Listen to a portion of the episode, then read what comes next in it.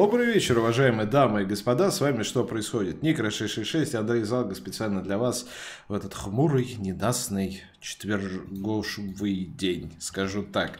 Что мы будем сегодня обсуждать, дорогие мои? Значит, первое, наша Чука Гек – Э, парочка травителей Солсбери, по одному из них Беллинкет выпустили продолжение. Об этом мы поговорим предметно, там не все так просто. Потом я хотел поговорить о пенсионной реформе, которая принята сегодня в третьем окончательном чтении Госдумы. И обсудим, поговорим о чем и как. И рокировочки губернаторов. Очередные открылось новое трансферное окно.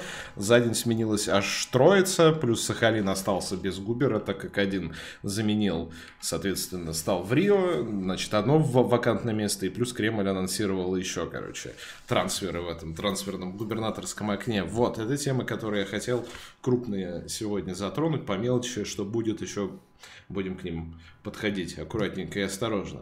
Ну что, Андрей, ГРУ. Наша тема основная этого месяца. Мы, не знаю, не, не проходит неделя, чтобы мы не брали э, Петрова и Баширова. Ты как еще сам от них не устал? Слушай, как только я думаю, что я от них устал, и что там, в принципе, уже обсуждать больше нечего, выкатывается новая информация, которая подогревает интерес, которую интересно изучать, которую интересно обсуждать. И вот как раз этот случай произошел вчера. Да, с Русланом Башировым. Это вот с этим вот э, Ой, сейчас я вам выровняю. ее с этим бородатым и усатым человеком. Значит, Руслан Баширов, один из тех, э, кого предположительно украинцы, фу, украинцы, хотя, может быть, и украинцы тоже, англичане, э, называют, э, значит, одним из двух отравителей Скрипаля. Значит, сразу давайте дадим дисклеймер.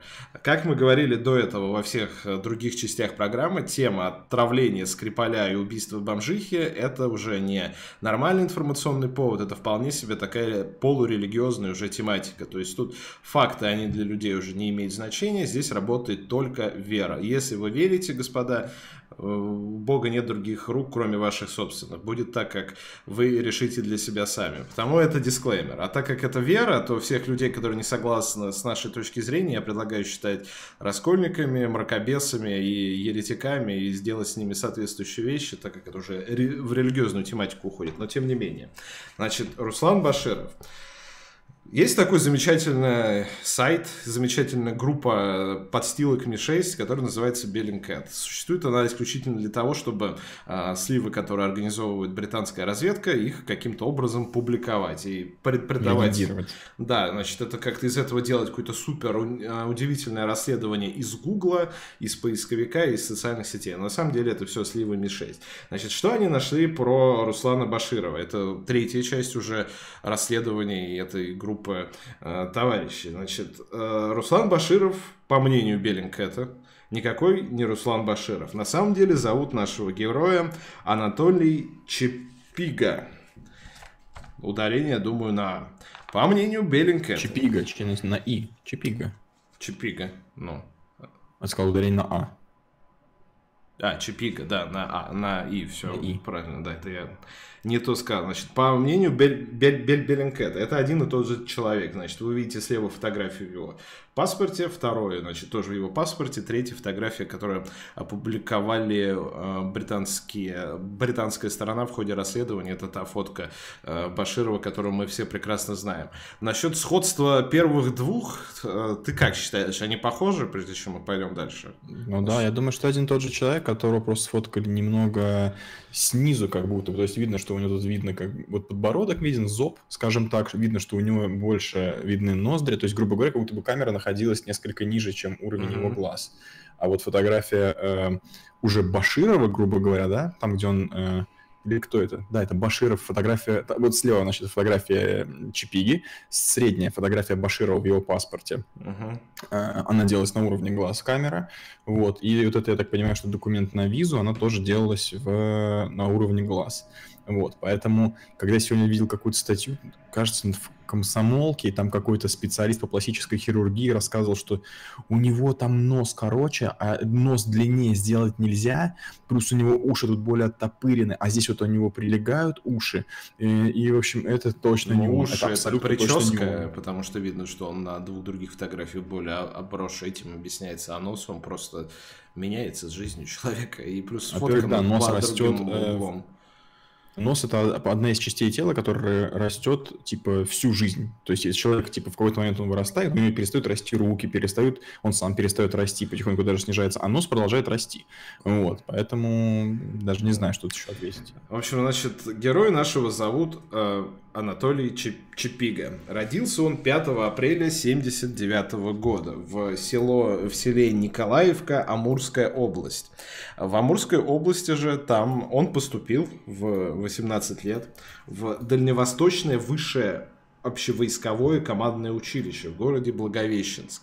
Значит, э, Беллинкет об этом пишет, что это специальное элитное учебное высшее заведение, в котором готовят э, кадры для спецназа и для прочих важных таких э, структур серьезных.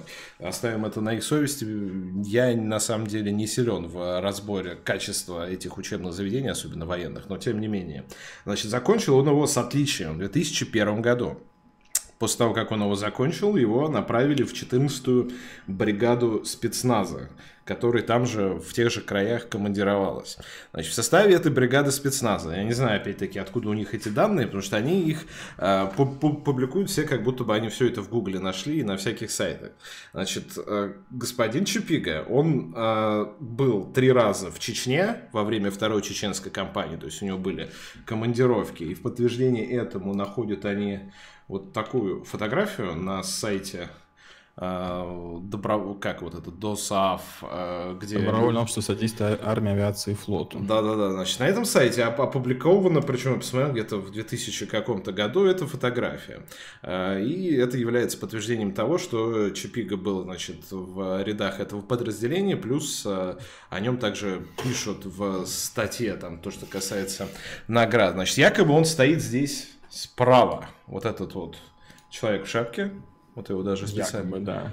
Кстати, ключевое слово, потому что, ну, вообще не похож, скажем прямо. То есть я не знаю. Нет, он похож, конечно. Но с таким же успехом тут еще можно пару человек назвать чипигами. Да? Ну да. Вот.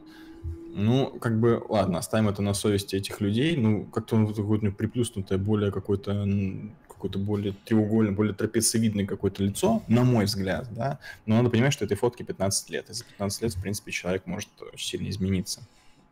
Далее вопрос, который вот я Андрею озвучил прямо перед подготовкой к э, эфиру. Значит, смотрите, есть, есть две фотографии. Вот эта фотография Беллинкета.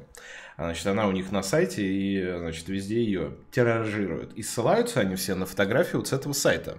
Э, значит, Досаафа. Про... Досаафа, да. Проблема здесь в том, что э, фотка Беллинкета, она четче, качество ее, цвета и прочее лучше выглядит, чем и резкость гораздо лучше, чем оригинал, на который они ссылаются. А, для желающих я могу потом, не знаю, в чате кинуть ссылки на фотку Беллинкета и на сайте, прям где находится вот эта фотография. Но качество Беллинкетовской фотки, она круче, чем оригинал, который был за загружен и на который они ссылаются. Вот. Это, короче, первый вопрос, который у меня ко всей этой истории. Значит, дальше. В составе этой бригады, а, значит, помимо того, что у этого человека три командировки боевые в Чечню, он якобы в Чечне там же, но хотя это не якобы Чпига, ну вот опять-таки по этим ветеранским сайтам это можно следить, об этом пишут. У него за эти три командировки 20 э, наград и знаков отличия боевых. Э, плюс Помимо, значит, чеченских командировок, они выяснили, что а, уже когда война прошла, наступил 2003-2010 год, то есть это уже после Чеченской войны было, а, в этот момент, где-то в этот промежуток времени, а, Чапига получает вот паспорт и документы как раз на Руслана Баширова. То есть в этот момент появляется новая личность, вот этот ну, Руслан Баширов. их, кажется, ровно в 2010 году или в 2009. Но вот они говорят, что где-то в этом, короче, промежутке времени с 2003 Нет, там же дата выдачи просто на паспорте. Они, по крайней мере, сами в прошлых своих расследованиях заявляют, что 2009 или 2010. Но, точнее, одному из них, Петрову, кажется, в 2009, а, Чип... а Баширу в 2010. Но я могу ошибаться. Угу. Вот. И, значит, э, действовал уже, значит, Руслан Баширов. Но при том, при этом, при всем, в 2014 году Чипиге присуждают Героя Российской Федерации.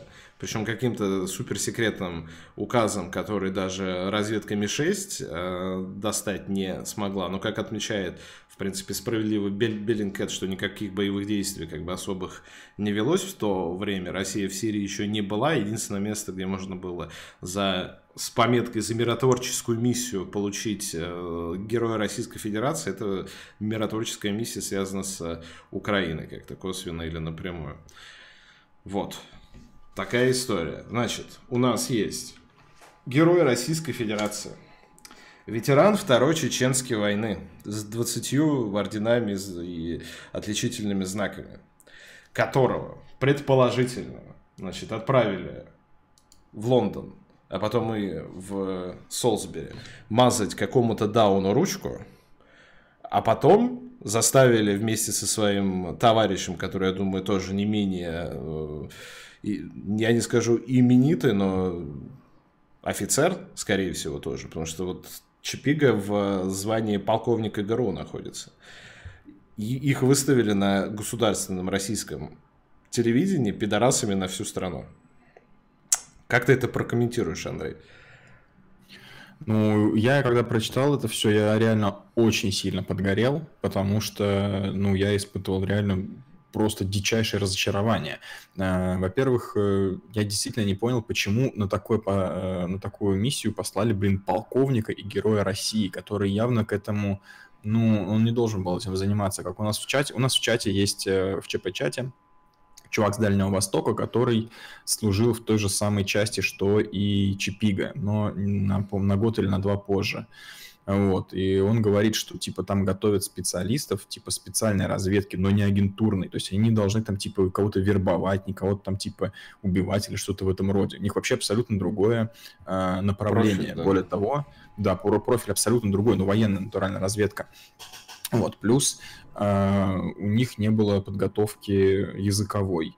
Вот, он там подготавливался вот в дипломатической какой-то академии, да, или что-то в этом роде. Uh-huh. А, но, видимо, за, три, за 4 года он так и, и не выучил язык, потому что даже в интервью Симоньян Петров говорит, что я, типа, лучше языком владею, поэтому я, типа, ему помогал во всякой херне. Вот. И реально, да. Самое обидное, что это натуральный герой России.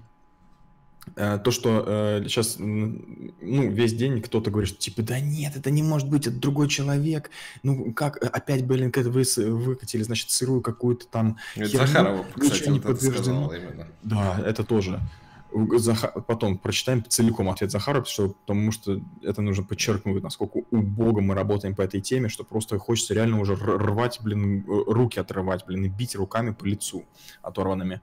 Короче, э коммерсант приехал в это село Березовка, где, собственно, родился и рос Чипига.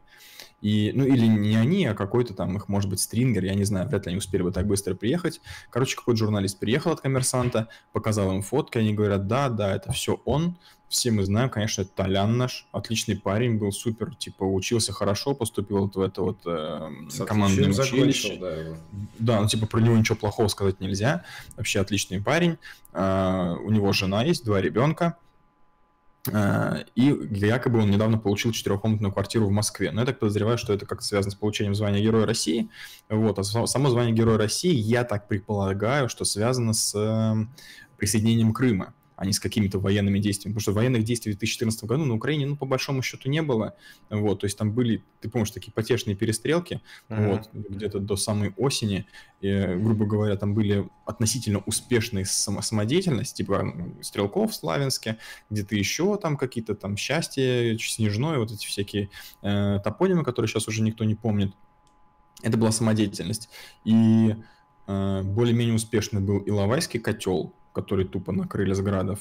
и что-то еще такое, ну, что по большому счету не требовало какой-то там, блин, не знаю, спецназовской подготовки или что-то такое. Вот. Ну, Крым, а Крым, скорее всего, да. Как, скорее всего, Крым, да. Я, Потому что кстати, миротворческая миссия, какая у нас была в 2014 году, главная Не, понятно, что они всю украинскую, все украинское мероприятие, наверное, шифруют под миротворческую миссию, поэтому тут э, как бы такой аргумент.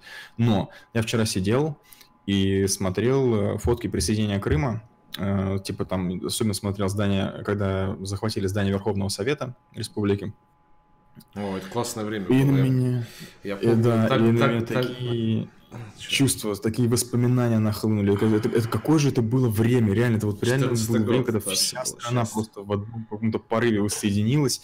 Такие были надежды, такие были это сейчас, конечно, это все вспоминать, блин, просто реально. Вот вы посмотрите, просто вы откройте фотки, типа, там, какого-нибудь Варламова, как он рассказывает про это, как вот в 2014 году. Это вообще это, была причем... дичь, я помню. Я как раз тогда начал, вот, ну, до этого, где-то за месяца-два я себе поставил Твиттер, но вот именно в 2014, вот, когда начался Крым, вот эта вся херня, начал его активно вести, потому что именно тогда можно было прям по минутам, наверное, отслеживать развитие событий по вот этим всем аккаунтам с э, места событий, потому что именно тогда был, э, значит, самой быстрой социальной сетью с точки зрения распространения информации был Твиттер. То есть, если что-то случалось, первое было все в Твиттере. Сейчас все в телеге. Тогда, естественно, не было никакого телеграмма. И, и можно было поминутно прям следить, типа, в Крыму что-то происходит. Какие-то люди, короче, с оружием, без опознавательных знаков, в маске, там, с, с гранатометами, короче, с пулеметами появились. А мы же с коллегами, да, вели совета. еще этот да, да, да. А как по всей стране, по всей Украине, по восточной, эти э, флаги поднимали над э, радами, там этими, над ОГА администрациями, да. э, русские флаги, блин, сколько этих было фоток.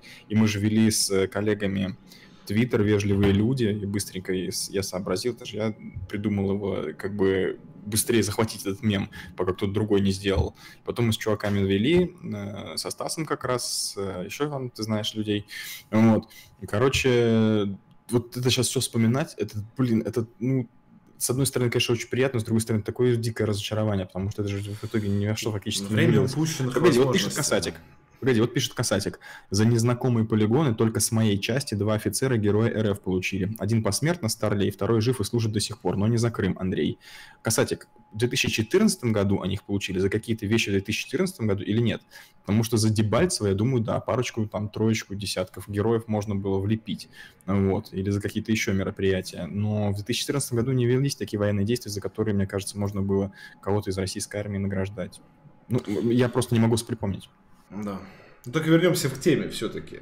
То мы с тобой за да, у, да, да. ушедших великих временах, будь, ну, будем, говорю, внукам на пенсии это рассказывать, будем вести, вести подкасты о том, как было хорошо при Медведеве, как было хорошо в 2014 году, вот две тематики. Руслан Баширов.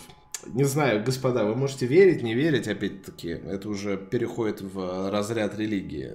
Э, для, для себя я решил, во что я верю, что Руслан Баширов и Чипига это один и тот же человек – для себя я решил, что любой человек, который планировал эту операцию или организовывал ее, либо курировал со стороны там, ГРУ, либо еще какой структуры, как, как она сейчас называется, потому что ГРУ, понятно, в текущем виде его, в принципе, не существует, как он был. Это огромный стратегический, тактический, любой эпитет. Провал.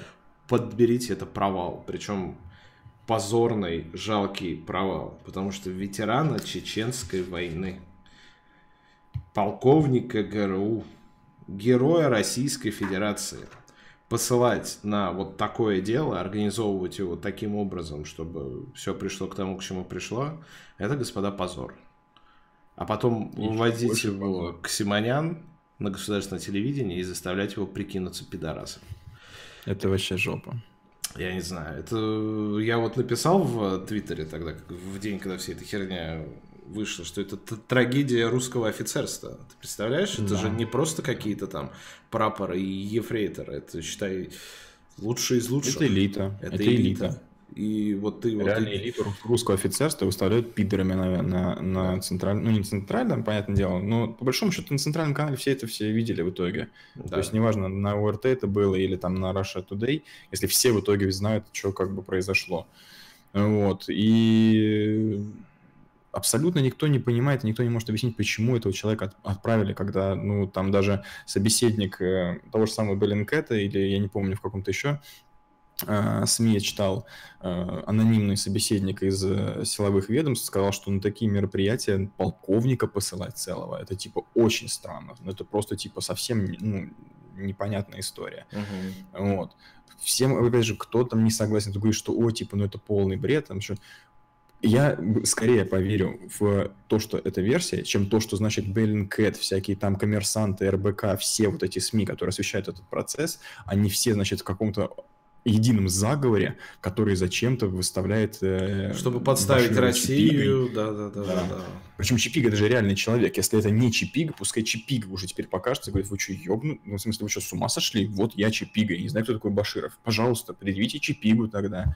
Ну, то есть, блин, да, то есть, ну, как ну, бы... Да, потому что Чипик это реально человек. Есть вот, э, стоп, а это опять-таки это уже Беллингкэт. Да. В этом училище, он его фамилия, что он герой Российской Федерации отдельным стол, столбцом стоит. Документы этого Чипиги есть. И э, на этих же сайтах добровольческих пишут о нем везде. В общем, это реально существующий человек. Если нету Типа, если есть и Чипига, и Баширов в этом мире, как два разных человека, то Чипигу можно и показать, хотя он, понятное дело, это тогда, я не знаю, чем, чем он сейчас занимается, работой? Нет, нет, нет, нет, подожди, э, это человек из разведки военной, поэтому тебе его не покажут, потому что это секретный человек да. и герой России, поэтому тебе его не покажут. Но и это не Баширов. Да, да, да, да, да. Значит, это все британцы, они сами, короче, отравили Скрипаля, чтобы подставить Россию, сорвать нам чемпионат мира объяснить санкции новые. И подставить лично президента, потому что,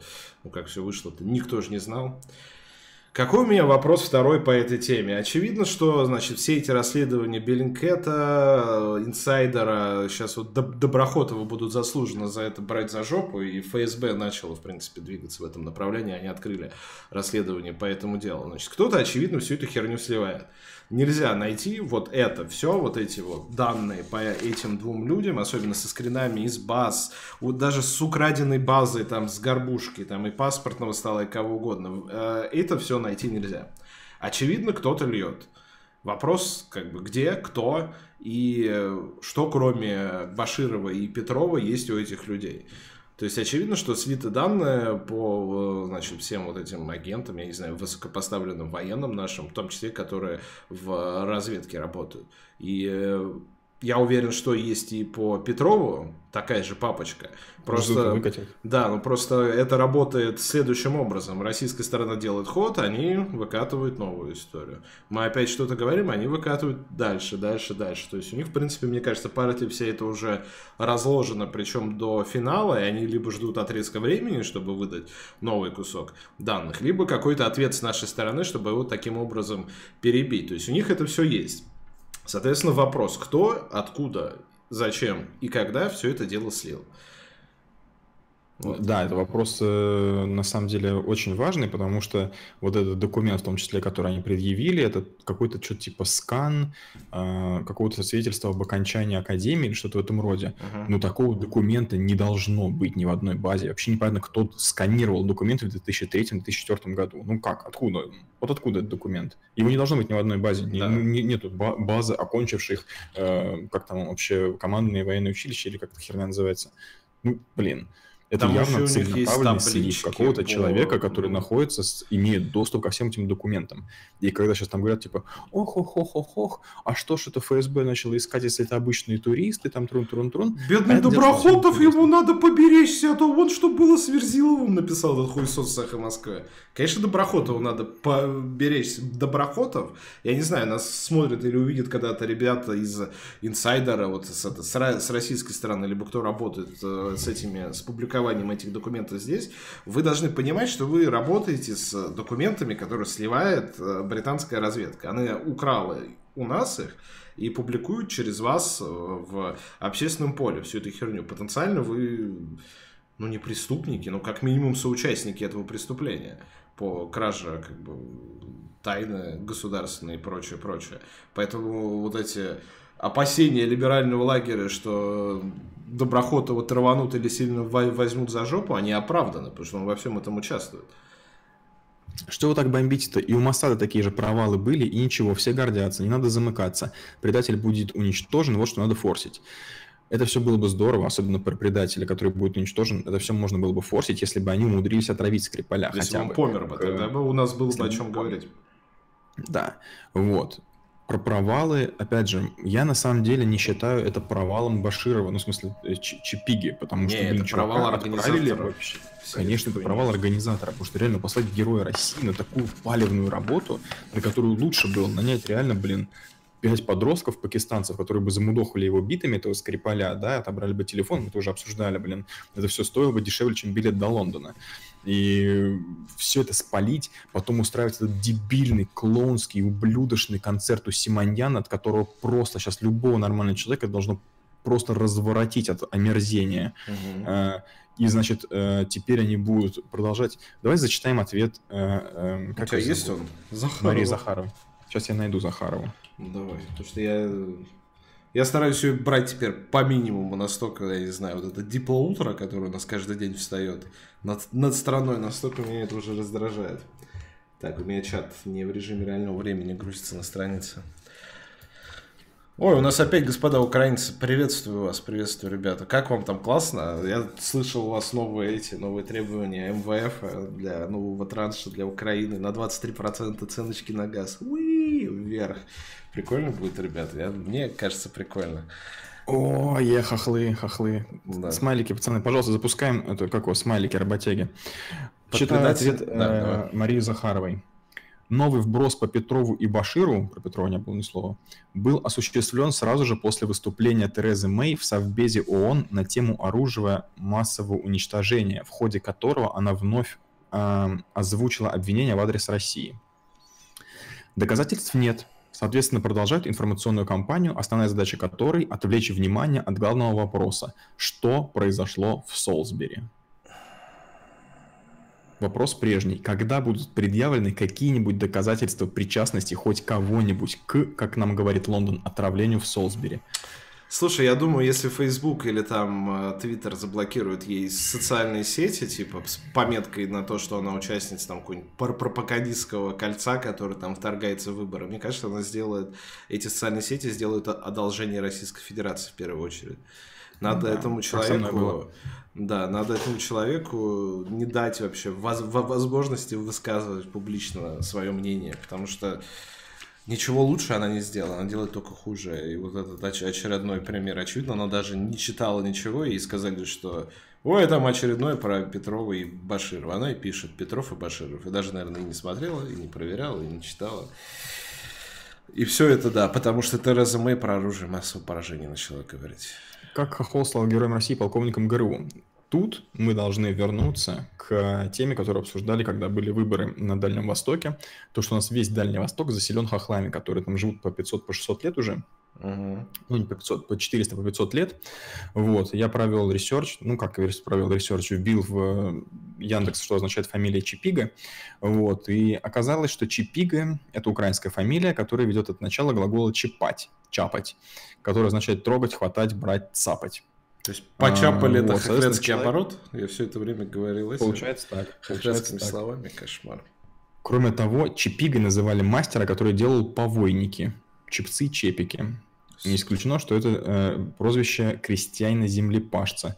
В этом случае прозвище связано со словом чепига, деревянный состав плуга. Я также вбил, значит, кто в принципе существовал с такой фамилией еще, Чипига. No. оказалось, что это на самом деле прям какой-то династийный, то есть это прям множество людей э, имело э, награды, прям имело для России военное важное значение. Во-первых, Чипига Юрий Яковлевич, штурман, герой Советского Союза, mm-hmm. сбил 20 вражеских самолетов, 140 боевых вылетов. Э, вот святой человек, в общем. Э, из Харькова, mm-hmm. между прочим. Потом Захарий Алексеевич Чипега, также известный как Чипига. Э, казак, который основал, между прочим, Краснодар. Тогда он был Екатеринодаром, кажется. Екатеринодар, да, ведь. Короче, известен взя... взятием Очакова, взятием Измаила. Вот это гла... главарь это казаков, герой, которые брали да. Очаков и Измаил. Да, да, то есть это прям вот... То есть э, это человек, клан боевых тоже... хохлов. Клан Дальнего Востока. Да. То есть это как да. Дункан и Маклауда.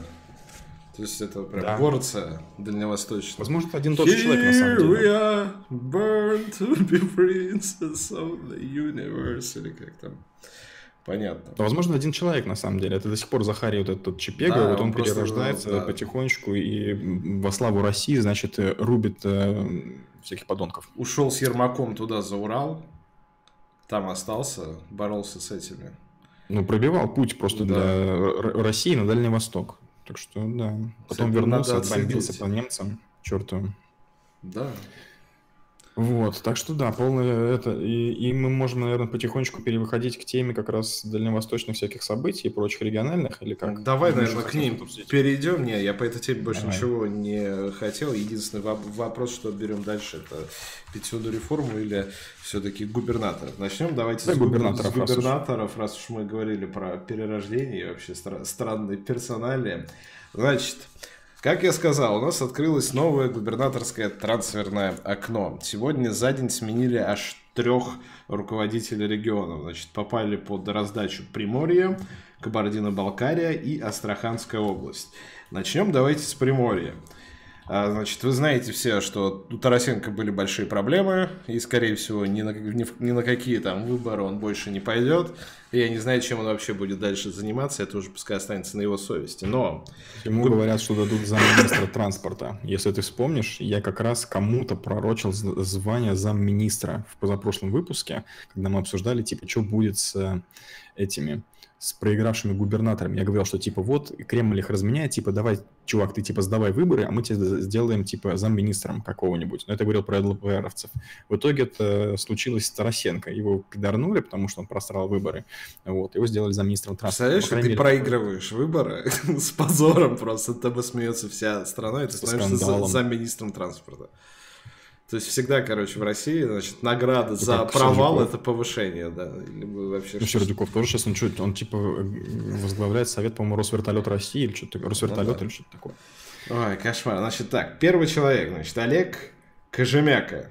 Он попросился сам, значит, он действующий губернатор Сахалинской области, и попросился сам в Приморье, так как он, в принципе, там родился, вырос, учился, долгое время работал, но в итоге стал губернатором Сахалинской области, но хочет вернуться домой. Значит, господин Кожемяка, что ты можешь про него сказать, Андрей? Привет. Ну, я, в принципе, могу прочитать только то, что я вот вижу на Википедии, то, что он действительно родился в Приморье, он там рос, он был каким-то там э, мастером на Приморской ГРЭС, потом ушел в бизнес, в 87 году основал какой-то кооператив, который выращивал цветочки, потом, значит, э, какой-то другой кооператив э, промышленный, и потом он стал э, главой, э, как это называется, Преображенской базы тралового флота, то есть он специалист по траллингу. Вот, то есть Вообще он выглядит жутковато, я честно скажу. Такой боевой, короче, дед, и знаешь, после истории из Владимирской области, вот эта гипотеза о назначении упырей, она, приж... она все более, как бы, имеет под собой все больше почвы, значит. Это фотография официальная, окей. Вот это, короче, он уже улыбается. Он... Смотри внимательно, Андрей. Вот он улыбается. Видишь этот оскал? Жутковато, наверное. Если бы я встретил такого человека на узкой дорожке, вот ты идешь по Москве где-нибудь, по узкой улице, идет такой человек и улыбается тебе ну, вот так вот. Знаю, я, я бы напрягся. Согласен. Потому что, ладно, он похож на Дефо, то есть почти одно лицо, но сейчас. Секунду. Вот. То есть это практически один человек. Да, похож, он похож может на... работать дублером, но мало того, что он похож на Нормана Осборна из Человека-паука, был еще фильм про жопастую бабу в латексе и про вампиров. И там был... Сейчас, это не то. Там был вампир вот такой вот. И он тоже похож на этого чела. И даже есть фото материал, как он уже кровь пьет дальневосточника. Вот. Значит, дед выглядит жутко, но при этом он брутален, я не знаю, я вначале даже думал, что это фотошоп, то есть он... Да, я тоже поначалу думал, что фотошоп, а он нет, он на самом деле рассекает на каком-то Харли Дэвидсоне, насколько я могу судить по своим, не знаю, очень скупому опыту. Вот. Но мне на самом деле нет, мне импонирует, у него внешность такая прям реально... И плюс он такого... еще это, очевидно, качается. Да. Либо он просто не стареет. То есть он человек, который, в принципе, Сколько ему лет, не знаю. Что происходит Скажу. на Дальнем Востоке там? Что там вообще творится? Кстати, обрати внимание, опять же, украинская фамилия. Кожемяко. Кожемяко. Это боевые, бессмертные дальневосточные хохлы. То есть, да. говорю, реально, ну вот смотрите, одно, одно лицо практически вот с этим человеком сейчас даже. Вот, вот, вот, вот, вот. Это вот так надо смотреть сейчас. Вот раз, два. Раз, два. Вот. Ладно. Не, он крутой. Не, выглядит он на самом деле круто по сравнению с остальными, блин, нашими губернаторами и губернатор Шами. Да по сравнению с нами даже он выглядит накачаннее со со мной, это точно. вообще бомбовый. Вот, так что вот, значит, в Приморье новый э, губернатор будет. Ну как, он пойдет на выборы, как я понимаю, скорее всего. Его сейчас назначили в Жемяка единственный за всю историю Российской Федерации губернатор, побывавший главой более двух субъектов РФ, потому что он еще возглавлял Корякский автономный округ, который потом присоединили к Камчатке. Вот. Так что, да. Так, значит, и да, соответственно, в декабре там будут перевыборы, скорее всего, он, соответственно, туда и пойдет от самодвиженца, да, может быть. Самодвиженца, да, не будет там э, кандидата Единой России, потому что Единая Россия себя э, зашкварила слишком сильно мы дошли до того момента уже, когда люди не хотят под флагом Единой России избираться. Кошмар какой. Ну да. Ну как э, Воробьев в Московской области, он же... Типа Воробьев типа, за Собянином просто повторил. Тут надо понимать последовательность а, ну, событий. Быть. Собянин нет, повторил за Путиным, а не потому, что ему Единая нет, Россия. Нет, я говорю, что Воробьев шел от Единой России, но ни на одном агитационном материале у него не было упоминания того, а, что то есть он все-таки шел от Единой России. Да, да, да. у него был типа просто красный какой-то фон, там белые буквы, но никакого упоминания Единой России. Потому что Али не вот, он точно, короче, он не потому, что Единую Россию не любит, а он за Путиным повторял с Собяниным все понятно. Вот. А с этими ребятами, мне кажется, очевидно, что в их регионах с Единой Россией что-то не так происходит. Но это пускай останется на совести Единой России. Двигаемся, двигаемся дальше. Кабардино-Балкария. Здесь такая анекдотическая ситуация. Значит, с ранее регионом Кабардино-Балкарии руководил, руководил Юрий Коков. И Юрий Коков устал и сказал, что хочет в Москву. Потому что, ну, и ближе, и семья, и дети, и вообще захотел в Москву и сказал об этом президенту. Значит, президент Российской Федерации вызывает Кокова, ну другого, Казбека Кокова. Выглядит он вот так вот. Его фотографии только на сайте Кремля я нашел, потому что в СМИ и в Гугле вообще ничего по, по словосочетанию Казбек Коков не выдается.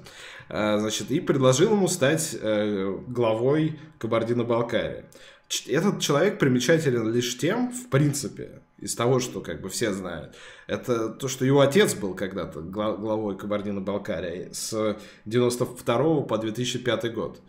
И получается у нас Коков меняет на Кокова, но не Коков, который был до него, а Коков, который был раньше. То есть Кабардой в Кабарде сидит династия Коковых, тоже клан Коковых, и он его вот таким образом держит. Значит, группа, группа Кокова усилилась, но какого Кокова никто не может понять. Потому что там всего три Кокова, наверное, четыре. Вот, и кто кого, это непонятно. Ну, в общем, вот, у нас э, губернатор Кабарды новый. Что примечательно еще? Ну. Приходит Коков к президенту, чтобы уйти с поста губернатора, а новый губернатор тоже Коков. Вот смотрите, это, это, это сайт Кремля, короче. Вот Коков, а, и, значит, Путин, значит, с ним, с, ним, с ним встречается, затирает, затирает, затирает, затирает, много-много абзацев, говорит, говорит, говорит, потом Коков говорит сейчас, выделение, а, сайт президента меня подставил, стоп, назад. Но вы видели, сколько текста от Путина, Коков, спасибо большое, спасибо за оказанное доверие, я готов. Путин, хорошо, все. То есть вот вот Он это, язык, наверное, не знает. Вот это вся стена, это говорит Путин, одна строчка Кокова. Ну, разволновал, разволновался человек. Я Сидел, не мог слова вымолвить. А, ну и говорят, что, значит, вы... Я бы тоже испугался, если мне сказали, э, Андрей, э, очень э, здорово, что вы смогли приехать, вот, что вас смогли привести. Вы становитесь сегодняшнего дня губернатором Кабардино-Балкарии. Я бы тоже просто ушел, ушел бы просто молча. Посмотрел по сторонам, такой, пошел. Блин, а ты бы хотел бы поехать губером в Кабарду? например. В Кабарду нет, точно нет, точно. Или на Дальний Восток. У тебя говорит, Андрей, короче, вот твое будущее за госслужбы, и, значит, мы тебя губ- губернатором вот Сахалинской области хотим назначить. Ты поехал на Сахалин? Это же надо... Ты реально берешь вещи, берешь жену, всех близких своих, едешь на Сахалин и живешь на Сахалине. Ну, блин, стрёмно, конечно, но это лучше, чем еврейский автономный округ, потому что там вообще ни хера нету, например. И еврейский- лучше, чем ну, зато губернатор. Кабардино-Балкария. Зато губернатор. Да ну нахер. Там Но на Сахалине. что, мне кажется, да. Или в Биробиджане. Я бы пас, наверное. Потому что Ну, когда... Сахалин, не знаю, там до Японии недалеко, в принципе, так что можно будет мотаться туда-сюда. А из Москвы не помотаешься особо не Сахалин норм, да там одна, наверное, асфальтированная дорога до, до острова Русский как раз. Вот там ее строят, Да. этот мост, и все, больше ничего нет. И потом Пингвины там с- реально, на оленях типа, катаются. А потом, типа, там дорога с моста Русский, она переходит в царскую дорогу, то есть реально построенную при царе, и с тех пор типа, она не ремонтировалась особо. Еще плюс на Сахалине же есть эти, как его, старые укрепления э, японские, которые... э, В которых живут люди. Японцы. Нет, в которых э, никто не живет, но они реально очень похожи на то, что... Ты помнишь, ты играл в Том Рейдер, который первый после перезапуска? Она как раз тоже по таким вот э, Да. укреплениям японским шастал, там какие-то эти. Прям очень похоже один в один. Ну, короче, я бы, наверное, отказался. Я, я, я бы решил, что это ссылка. Если бы мне пред- предложили губернаторство, либо даже зам губернаторства на Сахалине, я бы отказался, ребята. Если меня слушаете, не предлагайте. Третья, значит, область, Астраханская область. В Астраханской области планирует воцариться некто Сергей Морозов. Улыбчивый, с одной стороны, человек. Сейчас, вот это, по-моему, он. Такой. Сергей Морозов. Значит, как мы это вычитали, он якобы из ФСОшников, да, как пишет Белл. Белл пишет, что он из ФСОшников, что он реально из охраны, бывший охранник, или что, типа, ну, типа, входил в охрану, короче, президента России. Непонятно, кстати, Путина или Медведева. Я, честно говоря, не знаю, потому что он очень долгое время работал не в ФСО, то есть у него официальная это, она, сколько там, типа, вот несколько лет он... э, Кем он был? Главой федерации? Значит, он был помощником министра обороны, это первое, а до этого он был зам руководителя ФТС. Зам руководителя ФТС, да, ну вот. Но до этого он работал в ФСО. То есть он, видимо, был прикреплен от ФСО к вот этим структурам, смотрел, чтобы там особо не воровали. Ну, не знаю, сколько это у него хорошо получалось, потому что ты вспомнишь, как вот звали Веньяминов или... Мне кажется, у него вообще Глава ничего ФТС. не вышло, да, на самом деле. Но тем не менее, вот, пожалуйста, за каждым большим провалом идет высокое назначение. Путин оценил его как э, что он, у него хорошие результаты, и он ответственно относится к делу. Понял, Андрей? Вот. М, Будут у тебя хорошие результаты, ответственно отнесешься к делам, поедешь в Астрахань править. Белянинов, да-да, этот Белянинов, помнишь, который рядом с Бутово жил, и у него там в э, обувных коробках было там, типа, с несколько коробок просто А с может быть, вот Морозов его и поймал лично за руку. А Вообще, может быть, да. И Там за это ему как раз то, дали что- Губера. Типа, поймал этого чувака хорошие результаты, вот, пожалуйста. Спустя два года дали Губера. Ярлык на царство. Смешная эта история заключается в том, что у нас уже есть губернатор Сергей Морозов в Ульяновской области, так что у нас теперь два, да, вот они. Слева Сергей Морозов, справа Сергей Морозов, пожалуйста. Морозов, он вам не паблик. А, Вот, и ждем, ну, соответственно, дальше, потому что люди сказали, что в Кремле, что это на этом все не ограничится. И будут еще назначения и перетасовки, перестановки гу- губернаторов. У тебя нет да, никаких- называется Липецкая и Курская области. Но я, честно говоря, понятия не имею, кто раб- э, рулит в Курской и Липецкой областях, вот, и почему там... ну, Почему Липецкая область вообще существует, и где это, да? Нет, знаю, где она, где она существует, Новолипецкий металлургический комбинат, который всю область содержит, вот, но Коков-Коков, Морозов-Морозов, да, да, у нас повторяется, пластинку заело. И э, вроде такие области, которые не на слуху, то есть не там, где прям полная дичь, то есть там реально была полная дичь, допустим, в Кемерово, да, в том же самом, Э, вот, а так, чтобы Курская область и Липецкая как-то сфигурировали постоянно в каких-то катастрофах там социальных или что-то такое, не знаю, я что-то не слышал, но, возможно, По-моему, Это одна из тех областей, где обычно ничего не происходит просто. Спокойно, Может, люди живут просто. спокойной, размеренной жизнью. Ничего, никаких не терактов, Мишка наш мост, ни да, в. Курске живет. Да, все хорошо у людей. Сидят, живут, нормально. Не то, что мы тут в своей Москве гнием просто заживо в этом информационном потоке. В деньгах тоже, которые гниют. И, не знаю, в нечистотах. Чем, чем мы здесь еще делаем? В роскоши, разврате, похоти. Ха! Ладно, это то, что касается... Андрей, я разгадал шифр, тебе срочно необходимо брать фамилию Путин. Откуда ты знаешь, что у меня фамилия не Путин? Залагай же псевдоним. Так что. Не, ну, я не знаю, там какой процесс выборов губернаторов с одинаковыми фамилиями. Мы раньше думали, что министров назначают, потому что он должен быть лысеющий в очках. Э, вот. А по поводу губернаторов, не знаю, там такой драфт идет, мне кажется, как с этими, с э, новостями на Вайсе или Басфиде. Пишут фамилии на стене большой и кидают, не глядя, резиновый член. Куда при прилепится, тот кто-то будет губернатором. Что-нибудь такое. Ну это ладно, это все шуточки, шуточки.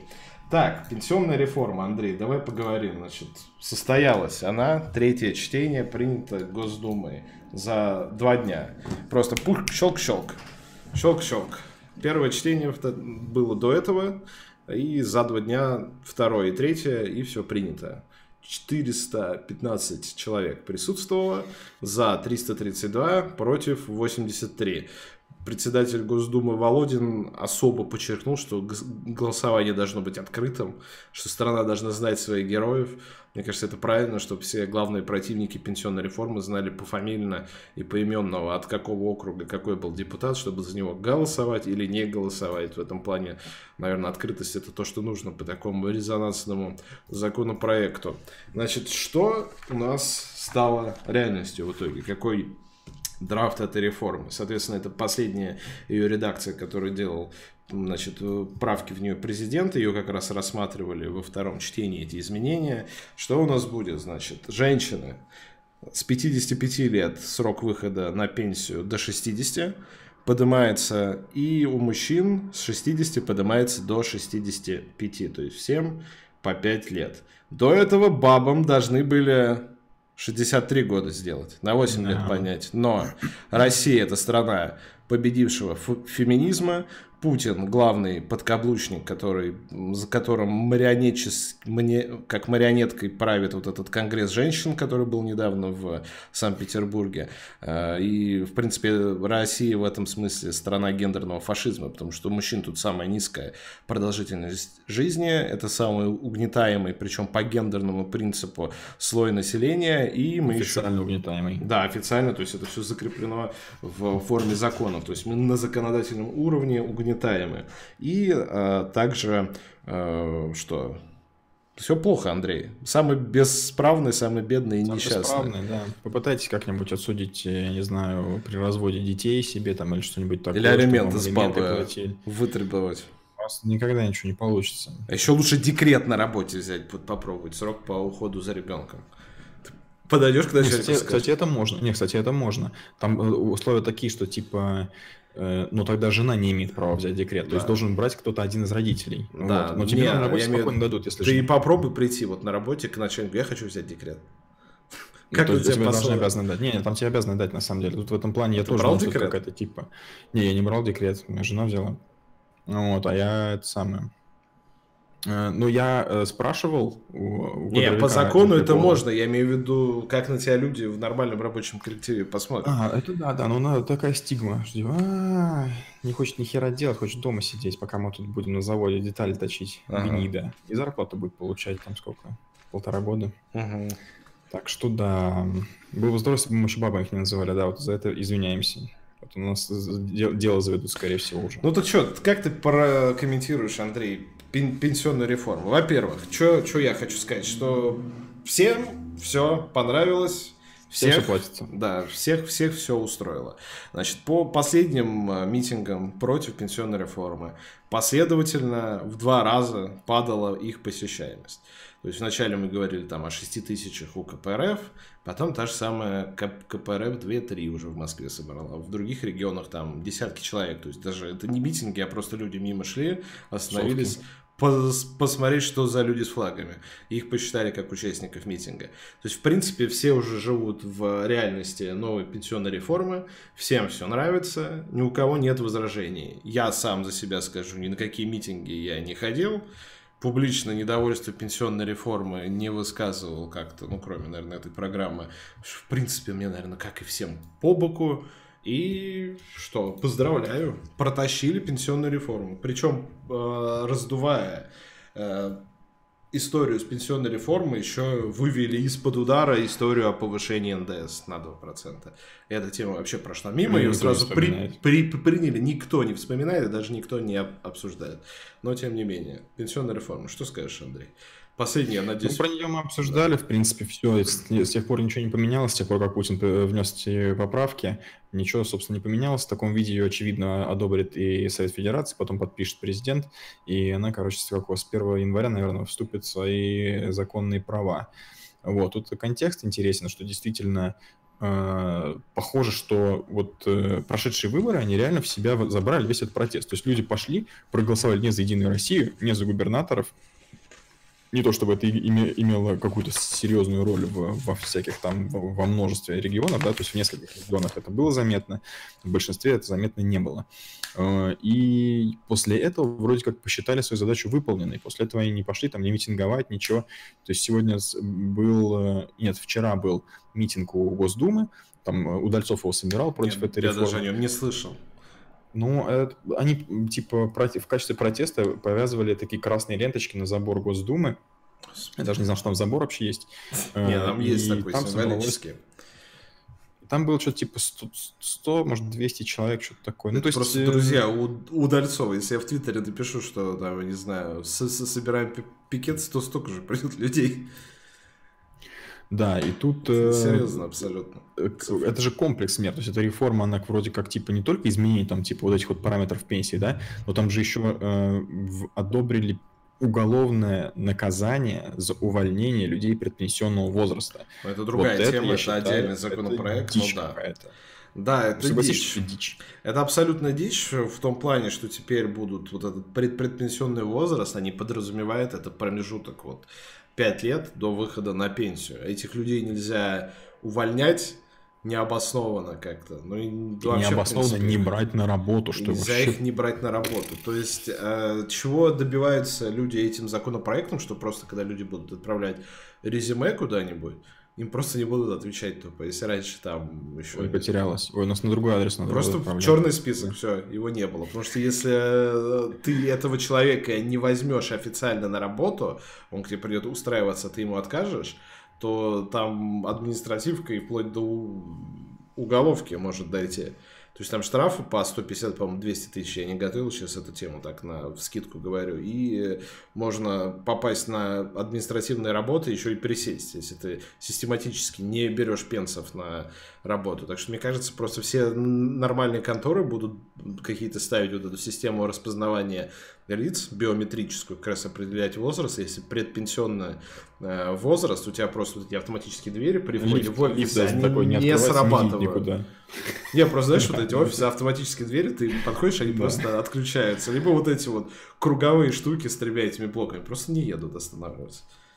Ну да. Или кажется, это как этого, Ну, это та самая система, про которую мы говорили в прошлый раз, которая там что-то типа должна там безбилетников штрафовать или что-то вот они будет, хотели ввести. Вот они вот поставят то же самое. коммерческую систему, которая будет не пускать в офисное здание пенсов и предпенсов.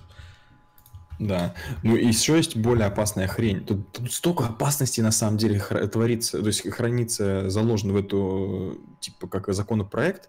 Во-первых, то, что реально можно людей, в смысле, типа, не можно, теперь более вероятно, что тебя уволят, типа, за 6 лет до да. пенсионного возраста. Типа, тебя уволят, потому что, ну, блин, Никто знает, реально... Директор не хочет сесть, во-первых, потому что мало ли Директор не хочет сесть, да, он не знает, может быть, ты возьмешь... А ты же можешь его еще... Нет, ты его можешь шантажировать. Ты говоришь, Конечно, да. Короче, вот ты мне даешь 5... Обузить. У меня пенсия скоро, мне нужно там 10 миллионов долларов в э, купюрах по 20 и по 100. Значит, если ты мне это все не принесешь к четвергу, я перестаю ходить на работу, ты меня увольняешь, я открываю дело, что ты уволил предпенсионера, ты сядешь, чувак. У меня все записано. Ну, да. ну не в таких в, э, в, в, как бы конкретно словах, но примерно, да, да. Ну то есть не то, что типа там кто-то будет прям сильно шантажировать, что ты посядешь, если не дашь мне деньги, но реально забить болт на работу и там, не знаю, три года ходить там в обосранных штанах, там, пугать весь офис, да. Вот такой тип вполне реально. По крайней мере, я так планирую делать. Ну, вот, и... И реально может появиться, я сегодня в Телеграме видел такую версию, что типа может реально появиться, типа, э, как бы люди просто начнут реально подавать в Роснефть. Типа, все, вот у вас вот освободилось место главы департамента, вот мне сколько там, 60 лет, 61 год, пожалуйста, вот вы не имеете права мне не взять. Да, и теперь постоянно э, людям придется, кадровикам сталкиваться с такой проблемой, что они не имеют права не взять какого-нибудь чувака, который, может, даже не подходит им. Но как это будет определяться, да? То есть там же наверняка не знаю. прописано. Тут в том Вообще, это полная дичь. За исполнение работы, я думаю, можно будет увольнять. Ну, посмотрим, потому что сейчас ты тоже не можешь увольнять, по идее, человека любого возраста без всяких причин. А если как бы есть причины, то в чем тогда заключается смысл этого закона? Короче, давайте мы разберем этот закон в следующий раз, как, как следует его обсудим, потому что его, во-первых, еще не подписал президент, хотя не сомневаюсь, что он его подпишет и Совет Федерации его одобрит. Но вообще, в принципе, там творится какая-то дичь, по-моему. Я не понимаю только, что хохлы ржут в чате по поводу пенсионной реформы. У вас давно уже ее приняли. Доброе утро, ребята. Там цифры примерно такие же, как у нас. То есть они не сильно отличаются. Кстати, под, подумаю эту тему, там, по-моему, тоже, да, 65 в итоге всем поднимают. Так что доб- добро пожаловать. Это помимо, да, вот этих фишек с 23% э, ростами тарифов на газ, которые вам готовит э, новое правительство, точнее, про- про правительство Порошенко, потому что это одно из четырех, четырех условий получения нового транша от Международного валютного фонда. А кредитов вы набрали на 70 с хером уже миллиардов долларов. Отдавать это как-то нужно, отдавать нечем, поэтому нужно перекредитоваться у МВФ, чтобы не объявлять дефолт страны. И в итоге да, ребят, готовьтесь, вас ждет с октября месяца не, непростая жизнь, еще более непростая, чем была у вас до этого, ребята.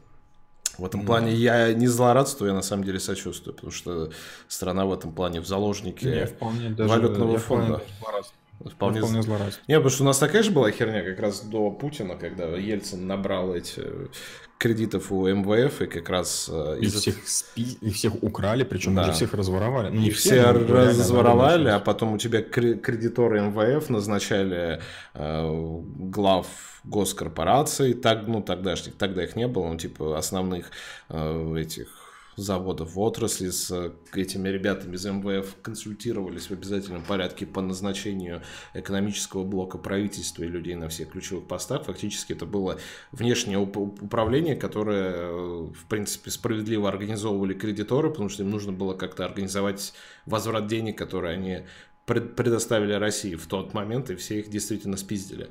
Вот. И примерно то же самое в общих чертах, только, ну, ну не знаю, там, наверное, масштаб пиздежа не такой большой, как при дедушке Ельцине.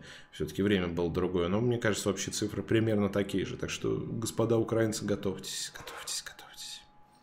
А если они просто возьмут и не отдадут? Они же долго так могут делать. Не, ну, они не могут. Им нужно долги, как бы. Они живут на эти деньги. Это не то, что типа это как что возьмут, не отдадут. Тебе не дадут, а другой транш. А тебе как бы жрать-то надо на что-то. И в этом плане я думаю, что ну, будет сложновато. Плюс там по, по срокам же все жестко. Типа, ты вот эти кредиты, да. которые берешь, тебе надо их вы, выплачивать в этом графике. Ты можешь какое-то время педалировать тему того, что Украина это фортпост свободной Европы, и типа мы сдерживаем натиск Мордора, но это работает. Ну, уже типа, 18 год. Да, но типа это работает первые несколько месяцев, а потом люди, которые тебе деньги дают, это все-таки не долбоебы, которым ты можешь эту херню продать. Это люди из МВФ. Они деньги считают, они пиздешь, что вы на страницах украинских газет. Так что нет, придется платить, и в итоге будут платить за всю эту херню сами же украинцы. То есть они в какой-то момент, когда у вас проценты вот эти и условия выдачи, точнее возврат этих кредитов будут такие жесткие, что придется вот эти все государственные э, монополии там, будут взвинчивать цены, потому что им столько скажут на газ, типа поднять цены, пенсионный возраст обязательно поднять, сократить расходы на здравоохранение, образование, потому что вернуть деньги МВФ важнее, чем забота о собственных гражданах. Тогда вы, в принципе, узнаете, как это весело жить в такой системе. Потому что отчасти у нас было не так все жестко, но типа в общих чертах это то, что мы к концу при президентстве Ельцина переживали. Было вот именно так все. И это не очень веселое время для жизни. Но у вас, так как кредитов еще больше, ситуация еще хуже, и в принципе у вас нету соседей, потому что вы со всеми смогли разосраться, то есть с вами дружат люди только потому, что типа вы против России, из расчета того, что это точка напряжения для России, вам дают деньги и не дают вам всем передохнуть. А так, в принципе, с одной стороны у вас враги, венгры тоже уже враги, там сейчас они будут обмениваться высылками консульства, потому что в Закарпатье венгерский консул просто всем подряд паспорта венгерский уже раздает. И, не знаю, мне кажется, скоро поляки должны начинать там с Львовом что-то делать. Так что... Там еще из Беларуси же интересная история, когда, э, по крайней мере, так рассказывают, что Э, недавно же была встреча э, Путина и Лукашенко, после которой ни одна сторона официально никакого заявления не сделала. Лукашенко уехал с Мурной к себе и рассказывает, что там поднималась тема вопроса этот, реэкспорта российской нефти, бензина, которую мы поставляем Беларуси, она просто перепродается с наценкой хохлам. Вот, и, собственно, там это просто, типа, что за херня? Они реально покрывают что типа 40% э, необходимого э, Украине топлива э, за счет того, что мы им продаем по внутренним фактически ценам, а не по Братушки белорусы, потому что. Братушки белорусы. Им сказали, чуваки, попуститесь, потому что это полная херня. Потому что получается, что мы фактически таким образом содержим, опять же, этих странных хохлов. Вот, так что я думаю, что эту лавочку тоже скоро прикроют, и там, то, что повысит э, газ на 23% по требованиям МФФ, это еще ерунда, потому что еще вырастет э, органически просто бензин, который его станет не хватать из-за э, перекрытия этого канала. По крайней мере, надеюсь, что он будет перекрыт. Так, какое-то странное сообщение. Читала к 2020 году работу потеряет около 20 миллионов человек. Сейчас, 2000, сейчас э, сентябрь 2018 года. Это за, один, за 15 месяцев должно потерять работу 20 миллионов человек. 1 января 2020 тебе просто на почту приходит, официально вы уволены, Андрей, так еще 20 mm-hmm. миллионам людям. Не, это все херня. Не, ну работу люди теряют из объективных причин. Во-первых, из-за автоматизации труда и производства в этом плане многие профессии становятся невостребованными. Плюс у нас показатели безработицы не такие большие, как, как бы даже средние по Европе. В этом плане у нас работы хватает настолько, что мы завозим всяких этих Каз, Казбеков делать, делать работу, которую, в принципе, русские Казбека уже... Кокова?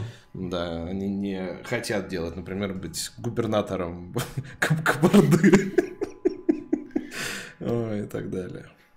Так что нет, да, без, Беларусь о безработице да. не надо думать. А вот с белорусами интересный вопрос, потому что охуевшие братушки в очередной раз за счет русского Ваньки, как всегда, doing business просто. Nothing да, personal, да. just Belarusian business. Поэтому мы хотим дружить и с Россией, и с Западом, мы хотим и то, и все. Мы вам будем и санкционные товары под видом белорусских поставлять. Ой, что, Россия не хочет наши чумные туши коров покупать? О, тогда мы будем саботировать ввоз вообще всех ваших товаров на таможне. Такие хитрожопые люди, конечно, тоже. Я поэтому, как говорил до этого, ждите, что вот сейчас эта херня с хохлами там дойдет до какого-то логического завершения, либо не дойдет никогда, но тем не менее, как только что-то будет с батькой, вот эта вся политика хитрожопости, она вся сменится на, короче, ту же самую хохлядскую историю, только в Беларуси. Потому что СНГ это глубоко порочная структура, в которой единственный человек, который платит за все, это Россия. А когда ты платишь Конечно. за все, и люди тебя при этом, а, ну, а, фактически все эти страны паразитируют на нас, а в ответ нам только мнимую, видимую любовь на официальном уровне и рукопожатие дают, то это порождает у народа населения этих стран такое нехорошее отношение. Типа, да. Можно долго ездить на спине, и оказывается, тебе за это ничего не будет. А потом еще сказать, что да пошли вы в жопу, мы теперь идем в свободную какую-нибудь эту Европу или еще куда. Так что готовьтесь. Ладно. У нас 23.05, мы настолько развели по времени Ой, да, 1.02 уже, уже час в эфире. Ладно. Последние минуты, если у кого какие-то вопросы, пишите, если... Да, все уже ответили. А, ну тогда все. Давайте мы поблажки нашим зрителям э, реагировать оперативнее на все это. Все, большое спасибо всем, кто нас смотрел. Мы с вами увидимся в воскресенье, как обычно, в 22.05. Будем с вами обсуждать самые лучшие новости, которые к этому времени произойдут. Или самые худшие, в зависимости от новостей. Или самые худшие. Легко, да. самые Хохлы худшие. тоже при, при, приходите, мы всегда рады, в чате становится весело. Все. Всем пока, mm. спокойной ночи и до новых встреч.